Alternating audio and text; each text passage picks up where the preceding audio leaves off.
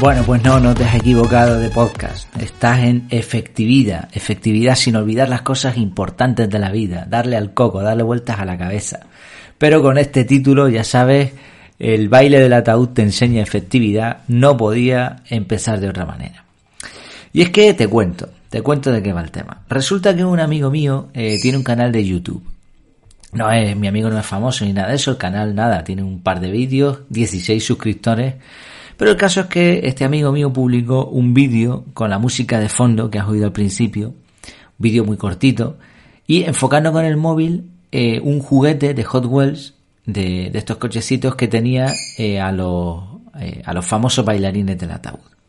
El vídeo tiene 1371 visualizaciones. Así que mi amigo, que ve también los vídeos que yo tengo en YouTube, que la mayoría no llegan a eso, me llama y me dice partido de risa que estoy perdiendo el tiempo, que me dedique a otra cosa, que, me dedique a hacer vídeos de esos que va a funcionar mejor la cosa. Así que este, este audio y el artículo en el que está basado es la respuesta a mi amigo, a esa afrenta que me hizo. Porque resulta que el baile del ataúd también te enseña efectividad.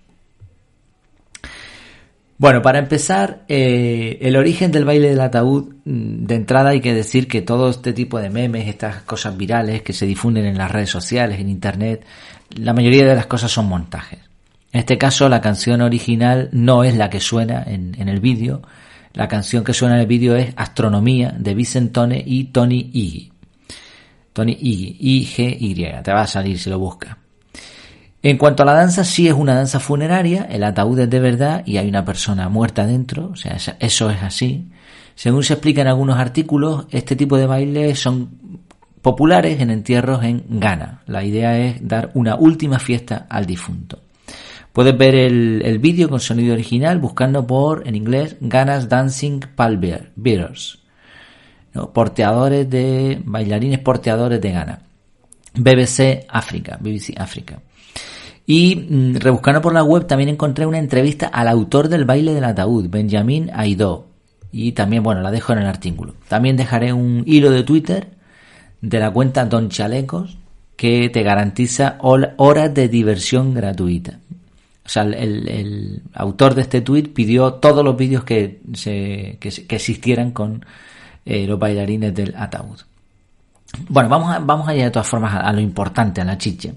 ¿Qué nos enseña este baile? En primer lugar, todo lo viral nos enseña muchas lecciones, sobre todo a los que compartimos contenido, como es mi caso. Uno publica un podcast, un artículo, un vídeo y lo que quiere es llegar a gente, si no, no lo haría, ¿no? O sea, yo en mi caso cuando empecé el podcast lo hacía por gusto, no me importaba tanto a, a cuánta gente llegaba, pero evidentemente a cuanta más mejor, eso es así. Y lo viral nos enseña qué hacer, qué trucos, qué cosas utilizar para llegar a más gente. Qué es lo que le interesa a la gente, etcétera. Hay que decir también que este tipo de vídeos virales, aunque parezca una tontería, normalmente llevan mucho trabajo detrás y a la primera no aciertas y son gente que se dedica prácticamente a esto y después, bueno, pues en una consiguen esa viralidad. ¿eh? No es tan sencillo como parece. Mm, esto, esto es un primer punto, ¿no? pero por supuesto hay cosas más importantes que esto. En primer lugar, hay que reconocer que el humor es esencial. ¿Por qué triunfan este tipo de memes, este tipo de vídeos? Pues en un momento de la historia en el que estamos viviendo ahora mismo, cuando estoy grabando este podcast, eh, se habla de muerte y de tragedia por todos sitios, y la gente necesita evadirse de la realidad, desasociarse de ella y reírse un rato. El humor es imprescindible y sin él el ser humano viviría muy mal o no viviría. Además, en, cuanto a lo relativo a la enseñanza, eh, recuerdo en un seminario de enseñanza de idiomas en el que el, profesor nos explicó de forma gráfica, muy gráfica, constantemente además, cómo el humor puede ayudar a fijar aprendizaje. Además, no sé si lo he contado alguna vez, te voy a contar una anécdota curiosa. Este profesor era un showman, era un showman. En las clases se daban en inglés con traducción simultánea y bueno, desde el primer momento yo soy una persona muy tímida y, vi el panorama. El panorama era que este hombre mm, quería que nosotros fuésemos profesores de idiomas, ¿no? Con unos métodos muy innovadores, muy interesantes, los mejores métodos del mundo, de hecho. Pero claro, también él entendía que cuando tú vas a dar clase a otras personas, pues tienes que gastarte la cara, ¿no? O sea, no puedes ir en plan timidito y tal. Y entonces vio a un par de, de personas, había como 40 alumnos allí, vi un par de personas, hombres ya hechos y derechos, que, eran como yo retraídos. Y a eso los cogió desde el primer momento, pues todos los días salían a la, a la plataforma, ¿no? Había una especie de plataforma allí. Y, les hacía cosas para quitarles ese, temor. Entonces hubo una clase relacionada con la música, cómo la música se puede utilizar para enseñar idiomas y eh, fue espectacular. Eh, perdona si me enrollo, pero creo que es, que es algo interesante. Nos puso una música y esa música mm, después nos dijo qué han pensado, qué han imaginado mientras oían esta música. Ah, levantaron la mano varias, varias personas allí y una de ellas dijo, pues yo me he imaginado como alguien montando a caballo por, por una llanura, algo así. La canción estaba en un idioma extranjero que ninguno de nosotros conocíamos. Era un idioma mongol. Y la canción efectivamente hablaba de alguien cabalgando en, en caballo por las llanuras de Mongolia. Entonces él dijo, bueno, en todos los sitios del mundo, él va viajando por el mundo dando este seminario, en todos los sitios del mundo donde he estado, siempre hay alguien en la clase que acierta con el contenido de la canción. Vale, bueno, pues Impresionante, ¿no? La verdad que aprendí mucho en ese seminario. El caso es que a continuación, y fiel a su estilo en plan showman, dice tú, tú, tú y tú, y a mí me tocó, ¿no? A la plataforma. Y nos cogió unos palos de, escoba y teníamos que representar a, alguien, a un jinete, dándole al caballo y corriendo de un lado al otro de la plataforma mientras volvía a poner la canción. Entonces yo ahí dije, bueno, este es el momento, aquí me la juego. Lo voy a dar todo porque si no, aquí me va, me van a dar, me van a dar la brasa el resto del seminario. Pero fíjate, como ves, ¿no? O sea, él, lo que nos enseñó, y, y, estoy convencido de ello, es que se aprende mucho mejor cuando los contenidos se mezclan con la risa. Y esto es algo interesante que aprendemos, no del vídeo de, de este del baile del ataúd solamente, sino que en general la gente aprecia mucho el humor y se le queda grabado. Tú ahora mismo coges esa música, la pones y automáticamente vas a relacionarlo con ese baile funerario. ¿no? no hace falta que cuentes chistes malos si no se te da bien. Esto me lo debería aplicar yo también, por cierto. ¿no? La cuestión es que al enseñar, al vivir, hay que echar una risa de vez en cuando. La efectividad seria, rígida e inflexible no es efectiva. Otro punto interesante es que si quieres llegar a más gente tienes que hablarles de lo que les gusta. Uno de los guantazos de realidad que recibimos, sobre todo al principio, los que creamos contenido, es que no puedes solamente hacer lo que a ti te gusta. Está bien, pero si quieres llegar a gente tendrás que amoldarte también a lo que a la gente le gusta, que suele ser además distinto. Mm, da igual si hay 100.000 memes y vídeos de los bailarines del ataúd. Tú publicas eso que es trending topic y verás que funciona. En realidad es muy lógico. Si ves que eso gusta, pues habla de lo que a la gente le gusta. El problema es que muchas veces queremos hacer lo contrario. Y oye, esto aplica a las conversaciones, esto aplica a muchas cosas también. O sea, tenemos que adaptarnos. Claro, con tiempo y paciencia vas a encontrar a gente que le guste lo mismo que a ti y puedes formar una comunidad, ¿no? Puedes ser creador de contenidos y desarrollar una comunidad muy potente de gente que le guste la misma temática, lo que le llaman en marketing online un nicho. Genial, ahí vas a poder hablar de lo que tú quieras, pero al principio sobre todo es bueno adaptarse. Y yo creo que en realidad siempre deberíamos adaptarnos a lo que la gente necesita, a lo que la gente quiere. Por contra, si quieres ayudar a más gente, o sea, decíamos antes, ¿no? Si quieres llegar a más gente, háblales de lo que les gusta. Pero por contra, si quieres ayudar a más gente, háblales de lo que no les gusta. En contraposición con lo que habíamos comentado, la mayoría de las cosas que le gusta a la gente no les va a ayudar a mejorar sus vidas significativamente. Y es que a nuestro cerebro no le gustan los cambios. Por cierto, está saludando el lorito, está dando la lata ya, desde temprano por la mañana. A la gente no le gustan los cambios, a, nuestro cerebro, nuestro cerebro prefiere lo sencillito. Así que si tú quieres ayudar a alguien, de verdad, tienes, te vas a enfrentar a un problema. Esa ayuda va a consistir en cambios, en esfuerzo, en aprendizaje, y eso no gusta. Como en muchas ocasiones, aquí la cuestión es el equilibrio. La combinación ideal está en mezclar lo que gusta con lo que nos gusta a nosotros y que a su vez pueda ser de utilidad.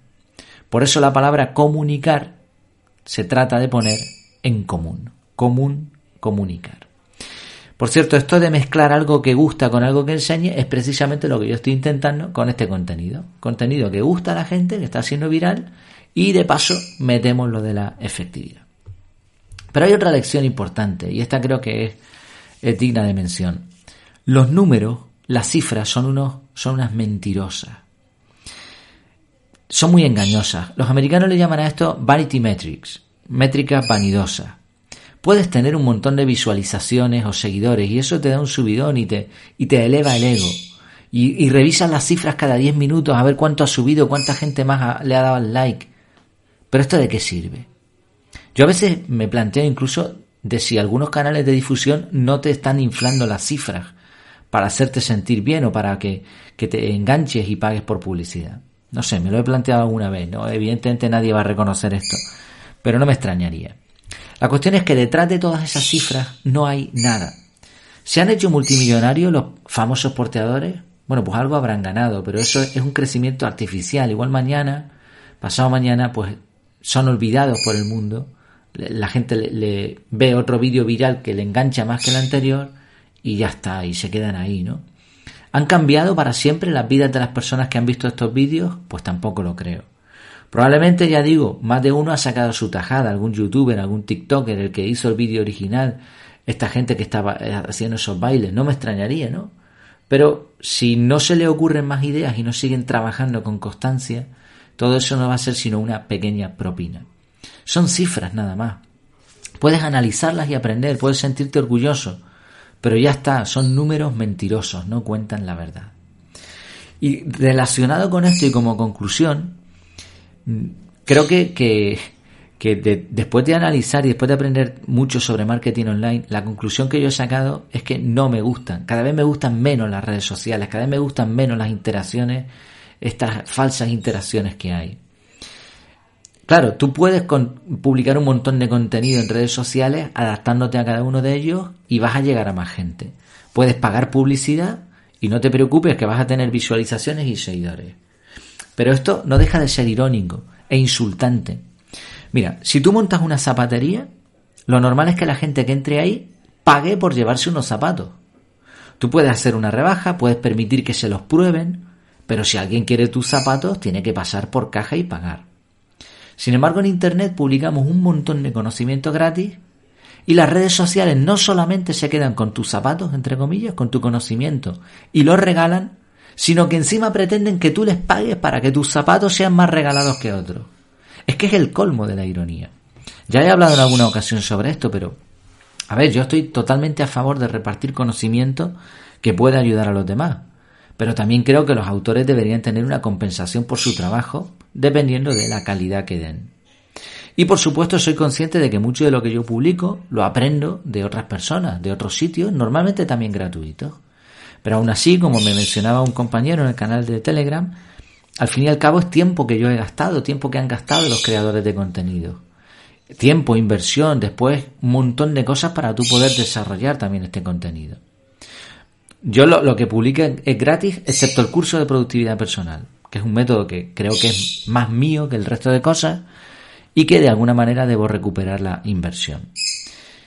Y poner ciertos contenidos gratis, además que sería un insulto ya al esfuerzo y además la gente no lo va a valorar.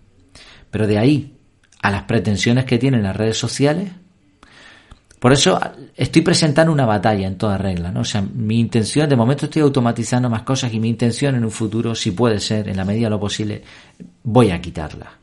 Ahora he descubierto una cosa que me está gustando, que no es una red social, es diferente, un método de comunicación instantánea, que es Telegram. Tengo un canal, que ya, ya lo tenía, lo estoy potenciando, y un grupo. Quien realmente está interesado en los contenidos que yo publico, se suscribe o se une y todos ven lo que, publica, lo que se publica en el canal o lo que se publica en el grupo. Y ya está, así de sencillo. No me tengo que pelear con ningún algoritmo ni ninguna historia de esa. Bueno, en resumidas cuentas, eh, ¿cuál es la conclusión de todo esto? Pues que te dejes de memes, de, de vídeos del ataúd y busques la efectividad con sentido común. Al final, si te das cuenta y sin querer hemos dado la definición de efectividad. Conseguir resultados, ¿no? Tú metes un vídeo de eso, consigues resultados y eficiencia, gastas pocos recursos, más o menos. Publicar memes de porteadores bailando mientras llevan un féretro es muy efectivo. Llegas a mucha gente sin casi esfuerzo. Pero ¿cuál es la lección? La lección es, ¿cuál es tu objetivo?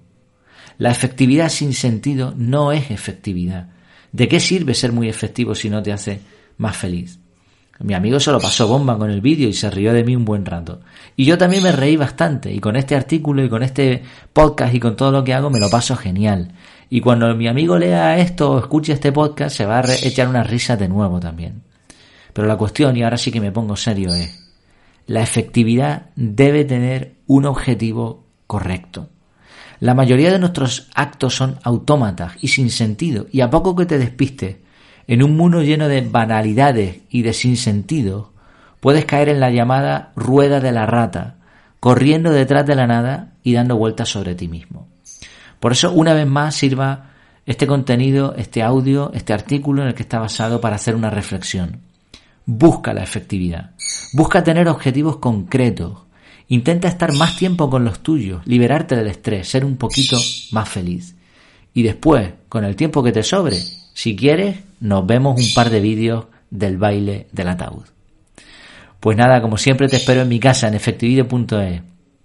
En esta ocasión y más que nunca, échale un vistazo al curso de productividad personal, ya que es un método que precisamente te va a ayudar a cumplir tus propósitos, a ser más organizado y a tener más tiempo para lo que realmente quieres. Me despido, hasta la próxima. Mientras tanto, que lo pases muy bien.